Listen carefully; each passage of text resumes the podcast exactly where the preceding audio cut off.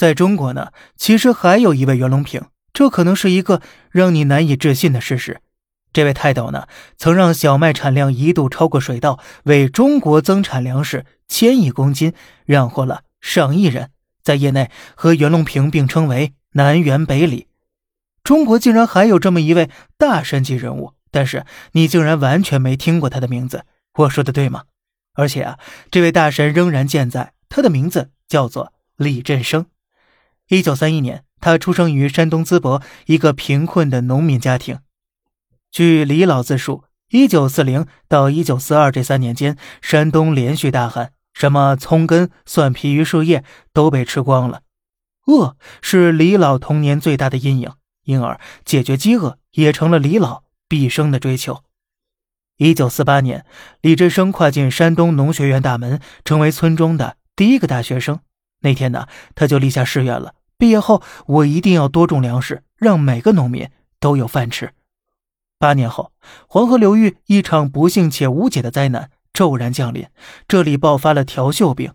这个病呢，也被称为小麦癌症。一旦有麦田感染，注定减产甚至绝收。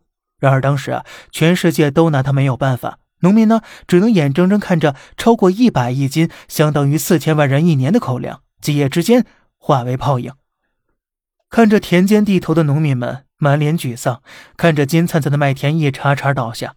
而自己却是无能为力。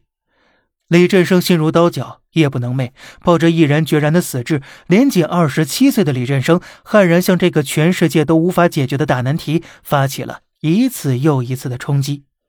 经过无数的研究啊，李振生终于有了惊喜的发现：一种叫野麦草的杂草对条锈病有极强的抗性。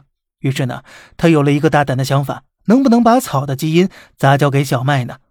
但是风马牛不相及的野草和小麦杂交这项研究啊，在当时被很多人视为瞎扯淡了。